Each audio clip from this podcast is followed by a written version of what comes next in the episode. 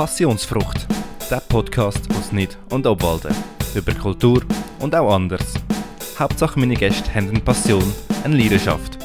Mein Name ist Florian Pfister und dieser Podcast wird euch präsentiert von der Ob- und der Nidwaldner Zeitung. Meine heutige Gästin ist Julie Küttel aus Sachsen. Ihre Passion ist der Tanz und sie ist im dritten Ausbildungsjahr an der Ivansson-Schule in München. Freut mich, dass du bei der allerersten Folge von dem Podcast dabei bist. Hi Julie. Danke, hoi, freut mich auch. Der Podcast heißt Passionsfrucht, weil es geht um Leute, die Passion für etwas haben, hauptsächlich äh, im Thema Kultur. Darum mal die Frage, wenn du ein Lebensmittel wärst, was wärst du für ein Lebensmittel? Schoki. Warum? Ich liebe Schoki. Mit Schoki kann man so viel machen. Und das ist einfach immer gut, egal ob weiß, dunkel, Zartbitter, Milchschoki, vegan, nicht vegan, alles. Ich liebe es. Hast du ein Lieblingsgericht aus Schoki? Ähm, es gibt so einen mega geilen Nutella-Tassenkuchen. das ist so mit fünf Zutaten ein kleiner Kuchen, den kannst du nachher in die Tasse tun und in die Mikrowelle. Das ist super Dessert, super schnell gemacht und ja. Ähm, zum eigentlichen Thema, eben, du bist Tänzerin. Genau. Ähm, was macht für dich Tanzen so besonders? Ähm, also ich liebe halt auch Musik seit klein. Ich bin aufgewachsen mit meinen Eltern, die sehr viel Musik machen. Vor allem mein Papi hat immer, seit, wir klein sind, mit uns Lieder gesungen und Gitarre gespielt. Und ich und meine Schwester ähm, spielen beide auch Gitarre. Äh, also ich spiele Klavier und sie spielt auch Klavier. Und da hatte ich schon immer so die Liebe für die Musik. Und ich war immer sehr sportlich auch in der Schule. Und da habe ich irgendwie etwas gesucht, wo ich das verbinden kann. Und dann war halt Tanzen so das Naheliegendste, gewesen, dass ich gefunden habe, es ist einfach super, mit so Musik sich zu bewegen und etwas auszudrücken und irgendeine Story erzählen, Spass haben und Rhythmik und Bewegung, Bewegungsqualität und Beweglichkeit und Stärke ausdrücken, alles in einem. Das ist einfach etwas, was, ich, was mich so fasziniert hat immer und das wollte ich unbedingt lernen. Und ja, dann habe ich mit Tanzen angefangen. Jetzt ein paar von diesen Stichwörtern komme ich später noch zurück. Du hast gesagt, du machst Musik. Also machst du immer noch Musik? Ja, sehr viel. Sehr viel ich okay. spiele Gitarre und Klavier und ich singe sehr viel mit einer Kollegin und ja. Mhm. Ähm, ich habe vorhin schon erwähnt, eben, du gehst zu München, also hast zu München deine Ausbildung. Mhm. Ist, ist das schwer, dort anzukommen in die Ivanson-Schule? Also du musst eine Audition machen. Äh, das ist so ein Vortanzen, die gehen also sie haben verschiedene Auditions, die sie machen. Die gehen auf Rom, Barcelona und so und so. Äh, ich bin dann an die Audition in München gegangen und dann musst du halt vortanzen. Wir waren glaube ich 50 Leute, gewesen, die sind in München waren, aber eben, sie machen halt noch Auditions in Barcelona, Rom und weiß nicht wo. Ähm, versuchen sich halt verschiedene Leute zusammen und die nehmen dann, je nachdem wie viele Leute sie gerade auf eine Klasse, also wir sind, meine erste Klasse, wir sind 25 gewesen, die sie aufgenommen haben in meine Klasse.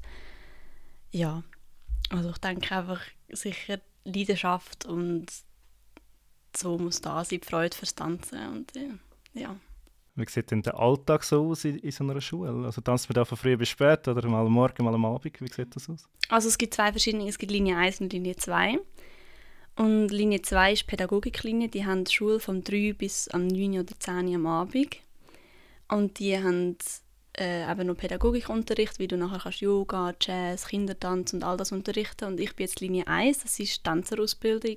Und wir haben immer vom halb neun bis am so drei oder vier Schulen.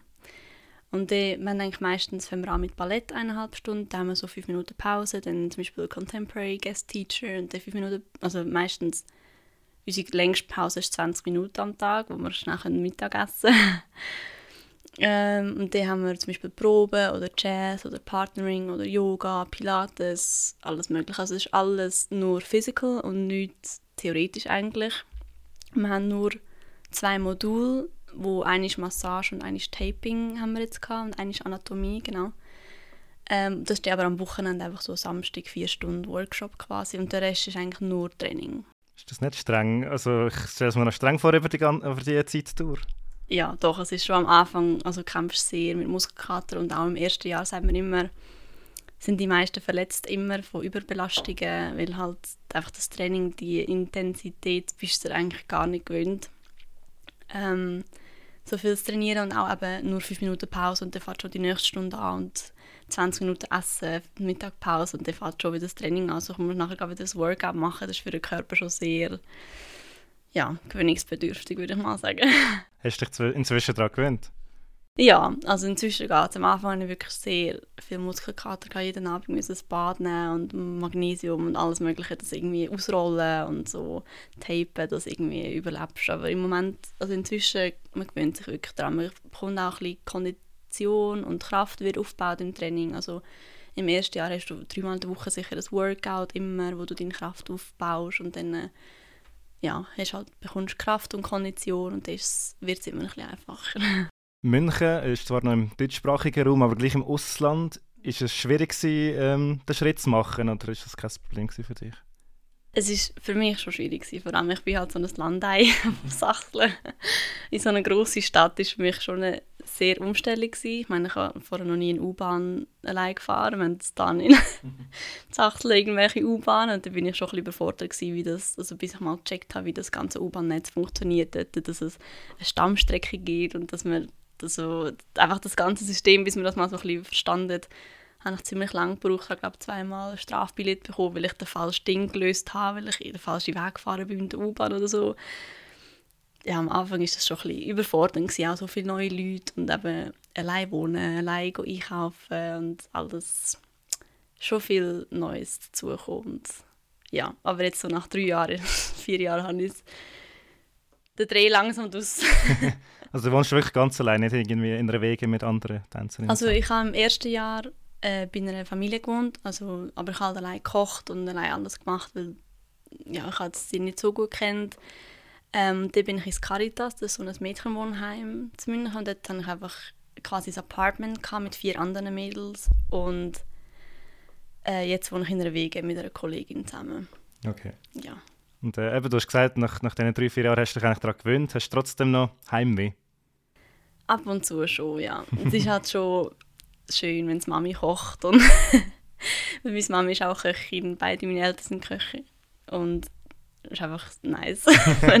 ich finde, das Anstrengendste am Alleinwohnen ist immer überlegen, wenn muss ich einkaufen, was mache ich, wenn und wie ich meine Zeit einplanen. Und vor allem nach dem Training, wenn du so sechs Stunden trainiert hast, noch einkaufen. Ich wohne im sechsten Stock ohne Lift hast aber nicht mehr so große Motivation, noch einen riesen Einkauf machen und nachher die Einkäufe noch sechs Stück aufzutragen. Darum ist es schon einfach schön, wieder daheim ein bisschen zu sein, von Mami verwöhnt zu werden, schön bekocht zu werden und einfach auch, meine, die Aussicht, die wir hier haben, ist so nice. Bei uns daheim ist es zumindest halt nicht. Ja. mhm. Ähm, wie oft kommst du daheim? Also kann man das so ein bisschen wie, Fu wie Schulferien genau. vorstellen? Genau. Okay. Ja, wir haben immer normale Schulferien wie mhm. da eigentlich und da bin ich immer in der Ferien, komme ich heim. Okay. Mhm. Ähm, du bist im dritten Jahr, ist das, das letzte Jahr, habe ich glaube gesehen? Genau, ja. Okay. Ähm, was ist denn danach so dein grosses Ziel? Willst du eigentlich in der ganzen Welt go, go tanzen oder ähm, was hast du vor nachher? Ähm, genau, ich würde eigentlich gerne in Companies arbeiten und das ist halt so, man muss halt Auditions machen und irgendwo reinkommen. Ähm, und ich jetzt gerade vor drei Wochen ein Jobangebot bekommen von, von einer, so einer Agentur in Griechenland, wo mich gerne als Tänzerin hat äh, in so einem Hotel, Fünf-Sterne-Hotel, wo die so Shows machen, Moulin Rouge, Lion King und so ein bisschen musical-mässig. Ähm, genau, das mache ich dann vielleicht das im Sommer, dort auf Griechenland ein bisschen tanzen. ja, Musical klingt doch eigentlich perfekt, wenn du auch noch gerne singst. Ja, genau. Das ist doch eigentlich eine perfekte Kombination. Ja. Tipptopp. Ähm, ich probiere so ein bisschen Rubrik jetzt in den Podcast reinzubringen. Ähm, die erste ist ein bisschen Vorurteil. Ähm, ich habe mir da mal eins rausgesucht. Tanzen ist kein richtiger Job. Was entgegnest du dem? Oh. Finde ich eigentlich schade, wenn man das so sieht, weil ich glaube, man gerade so in der Pandemie und so gemerkt, dass eigentlich ohne Kunst wird es wirklich still. Es ist, also wenn wir die ganzen Künstler, also jetzt Singer und ähm, Schauspieler, Tänzer, all das, ich glaube, ohne das man hat kein Fernsehen, kein Radio, keine Shows, nichts, wo irgendwie mal aus der Realität kannst flüchten Und ich glaube, es ist mega wichtig in der heutigen Gesellschaft, wenn wir, ich glaube, unser Stresslevel von was wir alle haben, ist einfach schön, mal irgendetwas zu schauen und ein bisschen aus dem Alltag rauszukommen. Und ich glaube, das können wir als Tänzer gut geben und darum finde ich einfach, ist Tanzen ein Beruf, den ich finde, braucht es einfach. mhm. bin ich der Überzeugung. Du hast vorher schon ein paar Stichwörter gesagt. Was braucht es aus deiner Meinung oder ähm, ja, was braucht es, eine professionelle Tänzerin oder professionelle Tänzer zu werden? Sehr viel Leidenschaft, wie du auch schon gesagt hast. Ähm, ich denke einfach die Liebe für die Bewegung, etwas auszudrücken und irgendetwas zu erzählen. Also im Contemporary ist es halt oft so, dass du irgendwie ein Thema, dich mit einem Thema beschäftigst und das willst ausdrücken irgendwie. Und ich glaube einfach das Interesse, immer ein etwas Neues entdecken, etwas Neues so quasi Research machen, ein neues Thema und äh, wie, kann, wie kannst du das überbringen und interessant gestalten. Ich glaube einfach immer so ein bisschen das Neugierige und ja, einfach die Leidenschaft, Musik, ja. Mhm, du sprichst es an, was du machst, eben das Contemporary Floorwork. Ähm, übersetzt kann man ja so ein bisschen zeitgemäß äh, ja. oder zeitgemäße Bodenarbeit. Kannst du noch ein bisschen genauer beschreiben, was das genau ist? Ähm, also, es ist ein bisschen schwierig zu beschreiben, aber man kann sich so ein bisschen vorstellen, Contemporary ist sehr ähm, flowy, sage ich mal. Sehr viel, so, man sagt grounded, ein bisschen größere Bewegungen, viel mit Musik verbunden und ähm, Floorwork ist so ein bisschen akrobatisch, also man ruckelt ein bisschen dem Boden rum, macht so Tricks und so auch handstandmäßig ähm, so ein bisschen Zeug, also verschiedene akrobatische Elemente, die man quasi in eine Choreo nachher mit einwickelt. Äh, ja. mhm. ähm, ich habe gesehen, du bist ja Kurs äh, in der Tanzschule äh, Tanzerei, ich glaube, in Kriens, oder? Ja, genau. Ähm, habe ich einen Workshop gegeben. Genau. Äh, du hast dort angefangen, oder äh, wie ist das? Äh, nein, ich habe tatsächlich in Altnach angefangen, in so einer Anfänger-Hip-Hop-Stunde, aber ich habe relativ spät angefangen mit Tanzen. Ich erst mit 16 oder 15, 16 habe ich die Stunde entdeckt mit einer Kollegin und bin dort gegangen. Es war so einmal in der Woche also richtig, richtig Anfänger-Hip-Hop. Und dort hat die Lehrerin leider aufgehört und dann habe ich eine andere gesucht. Und dort ist dann mehr so ein bisschen Lyrical Jazz gegangen, was ähm, auch sehr ausdrucksstark ist. Und das hat mir nachher mega, mega gefallen. Und die Lehrerin hat dann leider aufgehört. Und dann bin ich in die Tanzerei gekommen. Okay. Ja. Mhm. Und wie lange bist du dort gewesen? In der Tanzerei? Mhm. Ähm, ich glaube, knapp zwei Jahre, bevor ich auf München gegangen bin. Okay. Mhm. Ähm, es gibt auch, also im Sport ist es normal, dass man sich auch mal verletzt. Wie schlimm ist das im Tanzen? Ähm, es gibt immer mal wieder etwas, vor allem Überlastungen habe ich jetzt viel also mit Schinsblind, wo vor ähm, Schienbein Knochenhaut entzündet wird von den vielen Sprüngen, die man macht, auch im Ballett und so auf halber Spitze tanzen. ich habe auch mal einmal, äh, alle Sehnen, Schleimbeutel und so in meinem Fuß entzündet als Überlastungsreaktion. Und nach drei Monaten musste so eine Schuhe anlegen und habe gar nicht mehr trainieren. Ähm, Schulterproblem habe ich jetzt oft gehabt, von dem vielen Floorwork, wenn du halt auf allen Vieren rumlaufst und rumkrabbelst und Handstand machst, geht auch sehr auf die Schultern. Es gibt immer wieder irgendetwas, das weh tut, Rückenweh, von diesen ganzen, keine Ahnung, Verbeugungen, die wir damit machen. es tut immer mal wieder etwas weh, Knieweh vom Ballett auch. Ja. Wenn es jetzt mal schlimmer rauskommt, also ich weiß nicht, sogar irgendwie ein Bruch oder so, ähm, ist dann einfach wieder zurückzukommen? Also für mich, aber ich bin ja drei Monate in dem Schu also ich habe drei Wochen Krücke und vier Wochen die Schuhe und nachher habe ich noch einen Monat nur mit Schuhen rumlaufen und so. Dort war es für mich schon schwierig, gewesen, weil man halt Kraft verliert auch im Fuß, weil ich ihn gar nicht mehr braucht, auch nicht mehr zum Laufen in dem Schuh.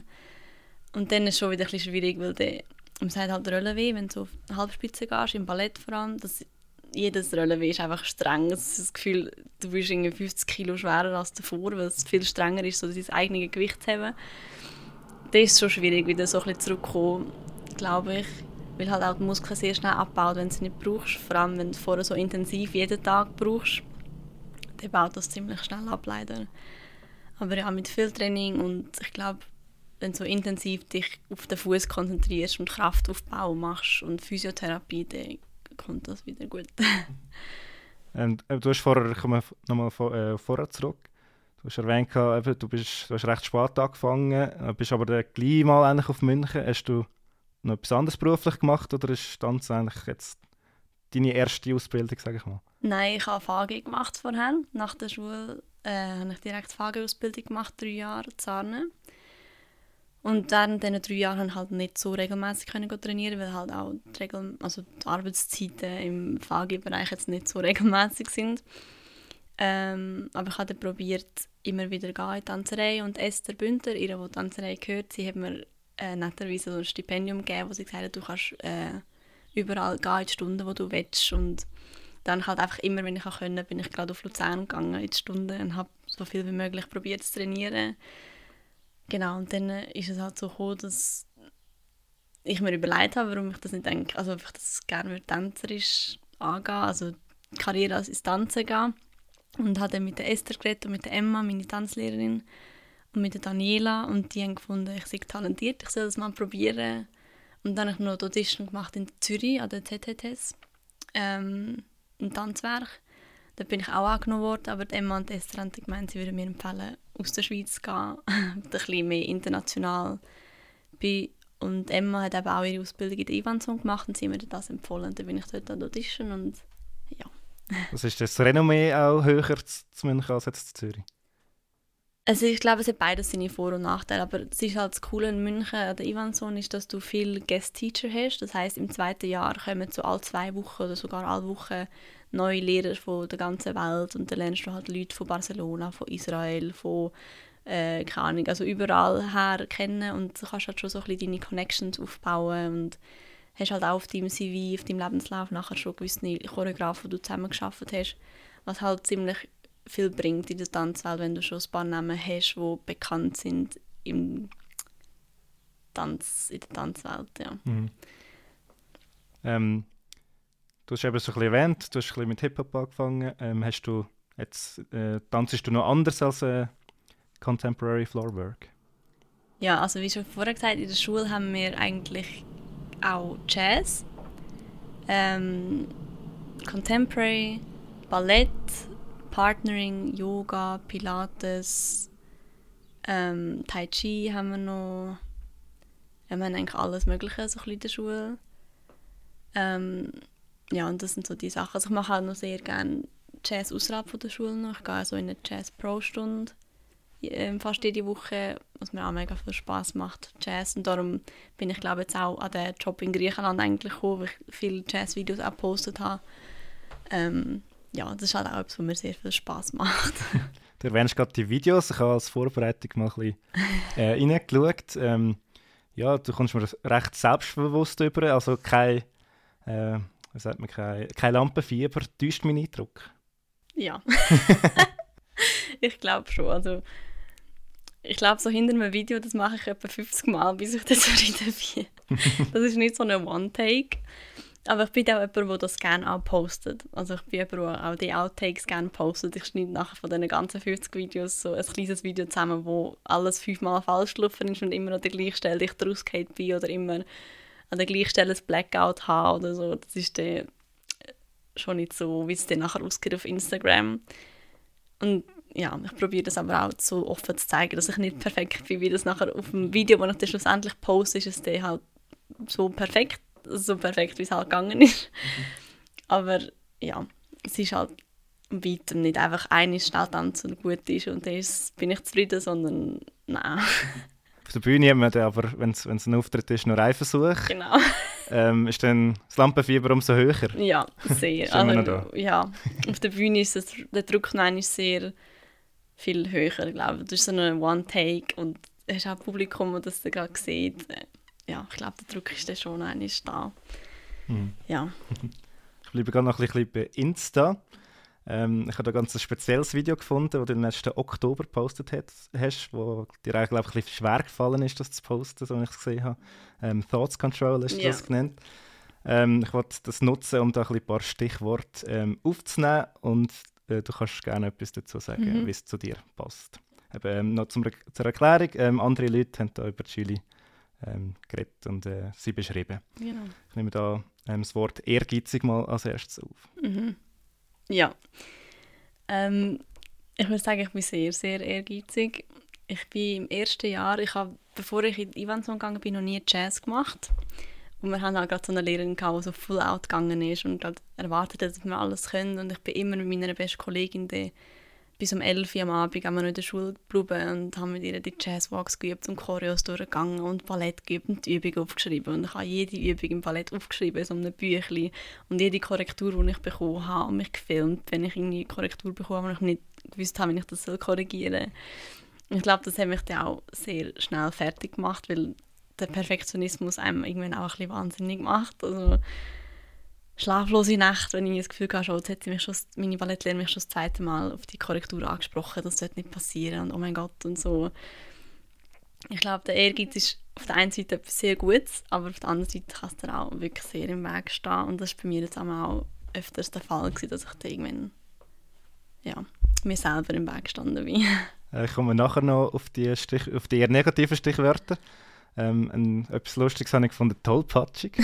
ja, das passt sehr gut zu mir. Ich glaube, ich bin so jemand, ich habe immer irgendwelche lustige Stories parat und irgendwie, ich bin auch so ein bisschen vergesslich. Ich vergesse mal irgendwie mein Portemonnaie oder verliere meine Karte oder mein Bauchtäschchen und muss wieder irgendwie den Schlüssel verloren oder irgendetwas verleiht und ja, also ich bin wirklich... ich glaube, der Oberbegriff von tollpatschig. das nächste ist, bringt mich immer zum Lachen. Ich hoffe es.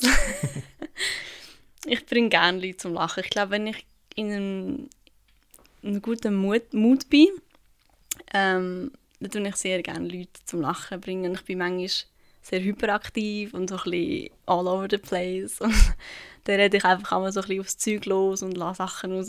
und dann ich glaube, ich, ein bisschen lustig ankommen. Oder ich mache irgendwie einen Kommentar, wo gerade so eine Kommentation passt. Irgendwie. Mhm. Ja. Etwas sehr Spannendes habe ich auch gefunden. Ähm, du hältst den Raum auf, wenn du eintrittst. ja. Ähm, das glaube ich auch nur, wenn ich in einem guten Mut bin. ähm, ja, also ich glaube, bei mir ist es halt sehr krass. Entweder bin ich richtig, richtig gut gelaunt oder ich bin nicht so, also ich bin sehr in mich gekehrt. Es gibt so zwei Kehrseiten bei mir, aber wenn ich dann gut gelaunt bin, dann probiere ich auch alle immer ein bisschen aufzuziehen und mein Lachen verbreiten und irgendwie gute Laune zu machen. Und ja. Das ist schön. Ähm, du weist in diesem Post auch auf den Aspekt Mental Health ein. Ähm, darum auch noch vielleicht ein paar eher negativere ähm, Aussagen, die die Leute ähm, gegeben haben. Ähm, es ist das Herz zu sich selber, um Perfektion zu erreichen. Du hast die Perfe Perfektion ja schon erwähnt. Genau, ja. Ähm, ich glaube, mein Umfeld merkt das schon sehr, weil ich dann äh, aber vor allem jetzt, wenn ich zum Beispiel so ein Video aufnehme, die, die ganze Zeit so mit mir selber kämpfe, ich das jetzt poste, ist das überhaupt genug gut oder äh, was, wenn ich nicht so viele Kommentare bekomme oder keine Ahnung, was halt der Pressure, den ich mir irgendwie selber auftue. Ähm, und einfach, ich glaube, wie ich vorher schon gesagt habe, dass ich mir da mal selber im Weg stehe, dass ich dann auch nicht schlafen kann, wenn ich das Gefühl habe, okay, ich habe jetzt heute der Schule richtig verkackt oder äh, eine Korrektur schon wieder bekommen, die ich eigentlich schon hätte wissen oder irgendwas vergessen in der Choreo oder so. Ähm, dann kämpfe ich da schon sehr mit mir selber an. Man hat das Gefühl, ich bin nie genug gut für das. Oder wenn ich einen schlechten Tag habe von der Lehrerin darauf angesprochen werde. Oder wenn die noch so auf mir rumhacken und sagen, ah, der Arm ist immer noch nicht schön, wie du den hast im Ballett. Oder das ist noch nicht genug gut oder so. Dann gehst du dann nachher heim und denkst die ganze Zeit, oh, ich bin nie genug gut, ich werde es nie machen als Tänzerin. Und dann kommt man so ein bisschen die Spirale von Negative Self-Talk und das ist dann so für mich ziemlich schwierig, da wieder irgendwie rauszukommen. Aber dann gibt es halt auf der anderen Seite auch wieder gute Tage, wo du Komplimente bekommst und das Gefühl hast, yay, ich schaffe das, ich packe das irgendwie und ja, das ist beides immer so ein bisschen vorhanden. Mhm, aber du bist sehr her hart zu dir selber. Etwas anderes war auch noch, gewesen, du willst niemanden enttäuschen. Hat das ein bisschen Zusammenhang? Ja, sehr. Ich bin ich probiere auch immer andere so zu pleasen, also es anderen zurecht machen. Ähm, ich glaube, das ist äh, auch eine Eigenschaft, die gut kann sein kann, aber auch dir eben selber kann das Leben schwierig machen. Weil ich dann oft das Gefühl habe, okay, ich muss jetzt zum Beispiel auch, keine Ahnung, meine Eltern helfen, also unterstützen mich die ganze Zeit, ich muss genug gut sein, dass ich jetzt irgendwo angenommen werde oder eben immer so der Pressure, ich muss genug gut sein, für andere auch ähm, ich muss es anderen recht machen. Oder zum Beispiel, ich habe ein Solo bekommen letztes Jahr in unserem Auftritt im Jazz und ich habe das Gefühl, ich darf jetzt die Jazzlehrer nicht enttäuschen. Ich muss jetzt den Double Turn schaffen, sonst bin ich nicht genug gut. Und sie bereut dass sie mir das Solo gegeben hat, wenn ich das verkacke oder so. Ja. Ähm, als letztes noch etwas, wo ich nicht ganz weiß, ob es jetzt positiv oder negativ ist. Ähm, du bist wirklich gut drin, alles in deinem Leben zu überdenken. Oh ja, das ist glaube ich eher negativ. okay. Ähm, aber wie schon gesagt, ich tue nachher irgendwie einen Kommentar von einer Lehrperson, ist nachher die ganze Zeit in meinem Kopf, dass ich nicht schlafen kann und ich überdenke alles hundertmal und denke mir auch immer wieder, bin ich richtig in dem Job, schaffe ich das? Und immer wieder die Frage, bin ich genug gut? Und ah, die hat jetzt heute mehr Solos bekommen oder die hat das bekommen, die ist doch viel besser als ich und ich will das nie schaffen. So. Und ich vergleiche mich dann halt auch weißt, mit Leuten, ich meine, ich habe Ballett vor Ivan Zon auch kaum gemacht und wir haben halt Leute, die im Ballett, vor einer Ballettausbildung in Italien, äh, Italien, Italien oder Sydney gemacht haben. Wir haben eine, die kommt von Australien, die halt super gut im Ballett ist und ich vergleiche mich dann mit denen und bin nachher daheim und denke mir so, hey, ich bin nie so gut und ich schaffe das nie und auf der anderen Seite denke ich mir nachher wieder so, ja, obviously nicht, weil die halt auch schon zehn Jahre Ballett machen und eine Ausbildung gemacht haben im Ballett und also ich kann mir wirklich stundenlang darüber den Kopf zerbrechen und über jenste Kleinigkeit auch. Also nicht nur jetzt, was Tanzen angeht, auch zwischenmenschlich, wenn irgendjemand mir nicht Hallo sagt oder mich gerade komisch anschaut, was vielleicht auch gar nichts mit mir zu tun hat, sondern vielleicht auch mit der Person gerade selber, dass sie gerade irgendwie Mühe hat mit sich selber oder keine Ahnung was. Ich beziehe das dann immer gerade auf mich und das Gefühl, ich habe es falsch gemacht, ich bin schlechter Mensch oder keine Ahnung was und das macht mich dann schon sehr fertig auch. Ja. Hast du aber einen Weg, geschaff, äh, Weg gefunden, dass, dass du das ein bisschen besser kannst handeln Nein, leider noch nicht. da bin ich noch dran, das irgendwie ein einen Weg zu finden, halt auch die Balance zu finden von aber es ist auch gut, reflektiert zu sein und ein bisschen selbstkritisch zu sein, aber halt nur zu einem gewissen Punkt, finde ich. Also man soll sich selber nicht so fertig machen und sich immer einreden, man ist nie genug gut, weil ja, ich glaube, jeder hat seine Stärken und Schwächen. Man muss halt lernen, wie man damit umgehen kann und wie man seine Stärken noch ein stärker kann ausprägen kann und aber mit seinen Schwächen aber lernt umgehen und die ich meine, es ist niemand perfekt auf dieser Welt. Das habe ich auch bei dem, ich weiß nicht, ob du mein Solo siehst über ähm, was heißt Welcome to Myself, wo ich auch mhm. einen Einblick gegeben habe, wie es in meinem Kopf so abläuft. Und dort habe ich ja auch selber ein Voice-Over gemacht, wo ich geredet habe, was mir alles, wo es heisst, ihr müsst ein Solo machen im zweiten Jahr ich habe gedacht, nein, das schaffe ich nicht. Ich, ich bin zu schlecht für das. Es ist doch peinlich. Ich muss das und das drin haben. Ich muss aber spannend machen. Ich muss etwas Neues machen. Ich muss etwas Außergewöhnliches machen. Ich muss etwas machen, was dann im Kopf bleibt. Ich muss etwas Tolles machen. Ich muss tänzerisch super sein. Ich muss das rein tun und das und jenes. Das ist einfach so alles. Du kannst alles hundertmal denken und du wirst nie zu einem perfekten Resultat kommen, weil das ist auch immer im Augen, wie sagst du, Anbetrachtsaugen. ja, ich weiß, was du meinst. ähm, im Auge des Betrachters ja, oder so. Ja, genau. ähm, du kannst sagen, du hast ein Publikum von 100 Leuten, 50 gefällt es, 30 finden es so semi und 20 finden es scheiße. Also du kannst ja niemandem perfekt machen, du kannst niemandem ähm, recht machen. Also du kannst nie allen recht machen. Das ist ja das auch, was ich in meinem Solo am Schluss gesagt habe. Ähm, wenn du perfekt bist, bist du eigentlich niemand mehr außer perfekt. Du bist nur noch perfekt und bist keine Person mehr. Und das ist einfach auch nicht irgendwie anstrebenswert, das zu sein. Mhm. Weil du willst ja trotzdem nur eine Persönlichkeit haben und seine Macken haben. Und ich glaube, das muss ich... Ich weiß es, ich weiß es alles und ich bin, glaube auch sehr reflektiert, dass ich weiß, hey Julie, jetzt überleistet du da ein bisschen zu viel und ich glaube, so schlimm ist das alles gar nicht gewesen, dass sie dir jetzt heute nicht Hallo gesagt hat oder so. Komm mal runter, ist alles easy. Aber ich glaube, da muss ich mir selber noch ein bisschen mehr schaffen mit mir, dass ich das nicht immer so zu sehr in den Strudel gelange von Negative Self-Talk. Mhm, mhm.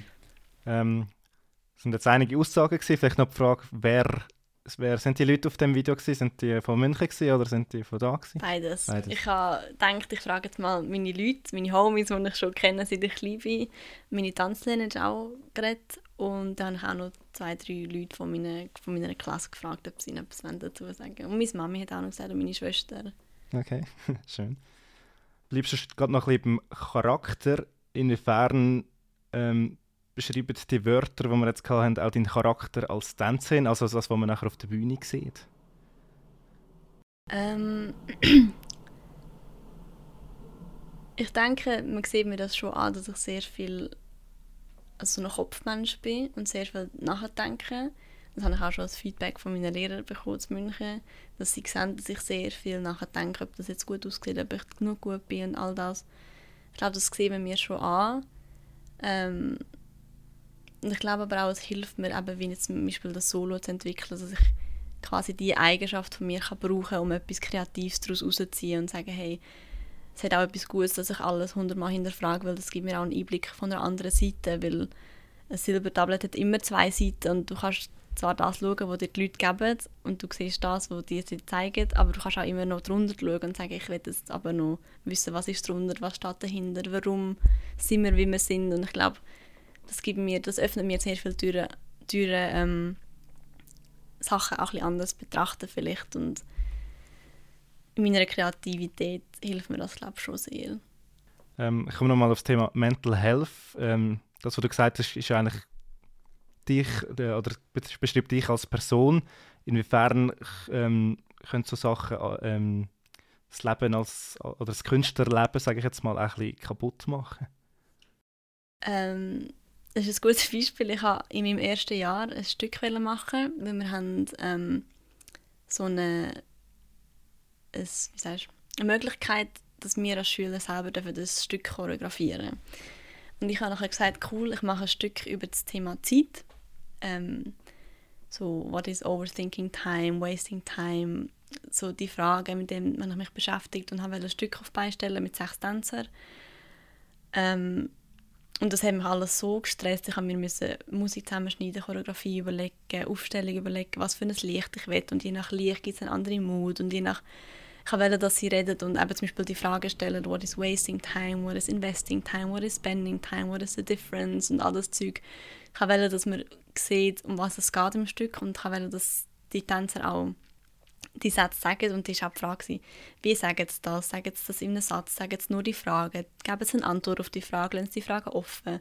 Sagen sie das, während sie tanzen? Oder kommt jemand führen? Sagen sie das als Klumpen in einer Gruppe? Oder schreien sie das? Und all die Fragen, das war so viel, wo ich mich damit beschäftigen musste, dass ich nachher tatsächlich ein Burnout hatte und zwei Monate gar nicht mehr trainieren. Also nach dieser Aufführung bin ich komplett zusammengebrochen und ähm, ja, bei zwei Monaten nachher auch, also ich war auch daheim und dort ist mir wirklich alles schwer gefallen, also auch Zähneputzen war für mich ultra anstrengend und da habe ich dann schon gemerkt, okay, ja, es ist anstrengend, so, so viel Gedanken machen, alles und alles eben das perfekte Welle zu haben am Schluss und ich glaube, das ist halt schon etwas, was gefährlich ist, wenn dir das nachher eben so im Weg steht, dass der Perfektionismus, dass sich das so auslaugt und so deine Energie zieht, dass du nachher das auch nicht mehr daraus rauskommst.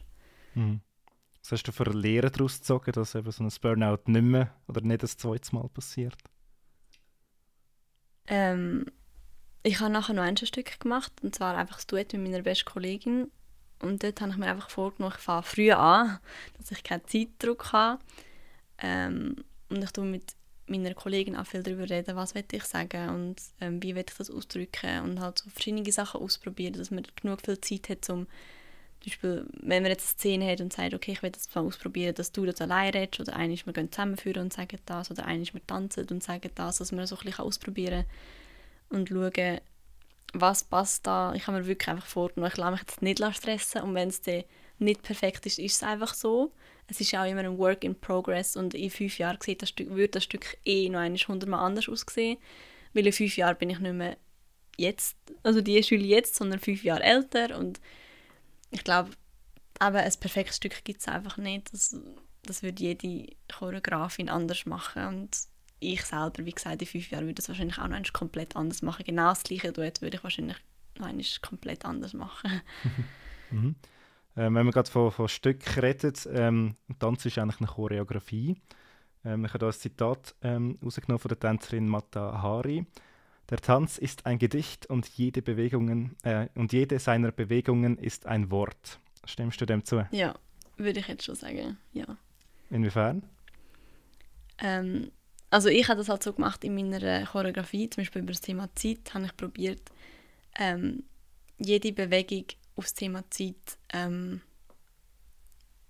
zu beziehen. Also wir haben halt so Research gemacht, so Zeit ist ja zum Beispiel auch ein Abfolg, also Zeit bedeutet dann irgendein Abfolg und dann haben wir zum Beispiel gesagt, okay, wir machen jetzt eine Bewegung Abfolg in so einem Ripple oder in einem Kanon quasi, weil irgendetwas, was passiert in der Zeit, hat immer einen Effekt auf die spätere Zeit. Und habe nachher so probiert, Bewegungen nehmen, die das ausdrücken und Ähm, zum Beispiel haben sie auch einen Kreis gemacht und sind im Uhrzeigersinn gerannt und haben Bewegungen gemacht. Also ich habe schon sehr probiert, einfach auch das Thema Zeit zu verkörpern. Nicht nur reden, sondern auch körperlich das darstellen.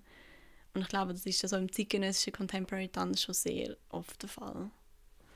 Und wenn du jetzt andere Tänze anschaust, wo du eigentlich keine Ahnung hast, was, was sie zeigen, tust du da ein bisschen interpretieren, was, was es könnte sein Ja, ich finde das immer sehr spannend, wenn man ein Stück schaut von anderen Choreografen und zum Beispiel nicht Beschreibung liest und nicht weiß, um was es geht, so interpretieren, was du jetzt da rausziehst. Und ich glaube, von diesen 100 Leuten im Publikum hat du nachher etwa 100 verschiedene Versionen, um was es gegangen ist in dem Stück. Und das finde ich auch eben sehr spannend daran. Du kannst, du kannst sehr klar sagen, was du willst ausdrücken wie jetzt glaube ich mit meinem Stück über das Thema Zeit. Ich meine, ich habe ja die Sätze auf die Bühne gebracht und ich glaube, es war allen bewusst, gewesen, dass es um das Thema Zeit geht. Aber du kannst das auch sehr, ähm, sehr abstrakt machen, dass du es offen lässt für die Leute zum Interpretieren, dass du sehr viel Platz lässt mhm. ähm, zum Interpretieren auch. Und das finde ich eben das Coole daran. Du kannst es machen, du kannst sagen, ich will sehr gezielt etwas aussagen und ich glaube, als Choreograf musst du dir auch bewusst sein, was will ich am Publikum mitgeben, will ich ihnen irgendwie ein neues Thema auflegen, will ich sie zum Nachdenken bringen, will ich ihnen Fakt aufzeigen, will ich sie inspirieren, will ich sie irgendwie, also das musst du dir alles bewusst sein, was willst du am Publikum mitgeben. Und das kannst du eben, wenn du zum Beispiel sagst, ich will gezielt auf das Thema Zeit aufmerksam machen, dann kannst du das sehr genau mit Sätzen oder mit gewissen Bewegungen machen. Oder eben auf der anderen Seite kannst du es einfach offen lassen und sagen, ich mache alles sehr abstrakt und lade Leute alle ähm, Imagination offen und jeder kann interpretieren, was er will. Das Offenlassen und das Interpretieren erinnert mich auch so ein bisschen an die Schulzeit, wo man die Kunstgemälde von, von ein paar hundert ja. Jahren müssen, ähm, eben interpretieren Hast du das gerne gemacht damals? Nein.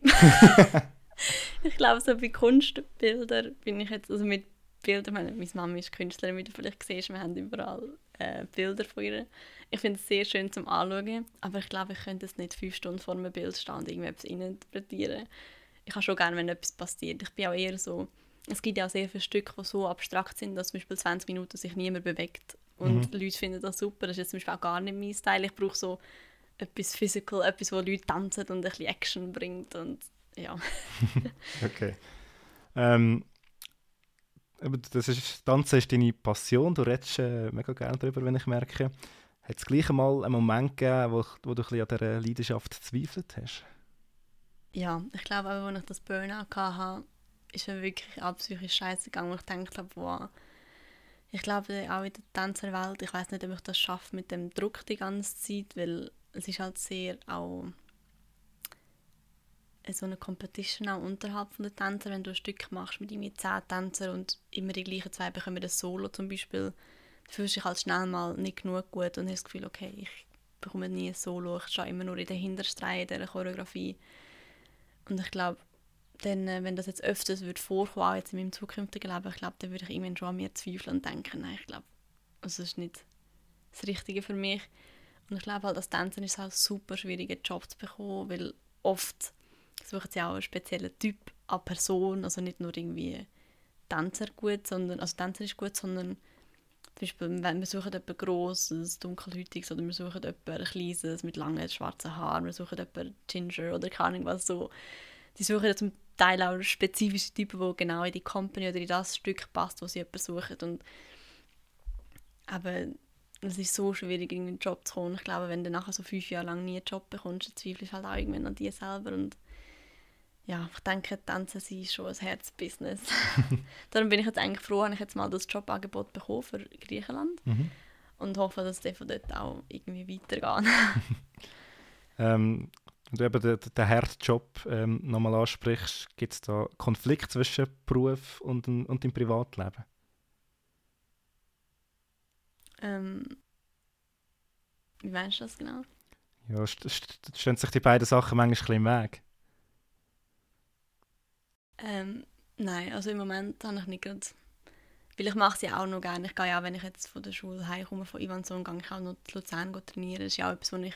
Also ich habe nicht das Gefühl, ich komme jetzt heim von der Schule und oh mein Gott, ich habe gar keinen Bock mehr zum Tanzen, sondern ich tue ja gleich noch nebenbei, würde ich immer noch tanzen und ich nehme ja auch noch eben wie Jazz Pro nebenbei von der Schule. Ich gehe ja auch wie neben meinem Beruf noch tanzen und trainieren. Darum ist es gerade im Moment nicht der Fall. Und das ist dir nie zu viel, wenn du auch noch eben privat gehst tanzen?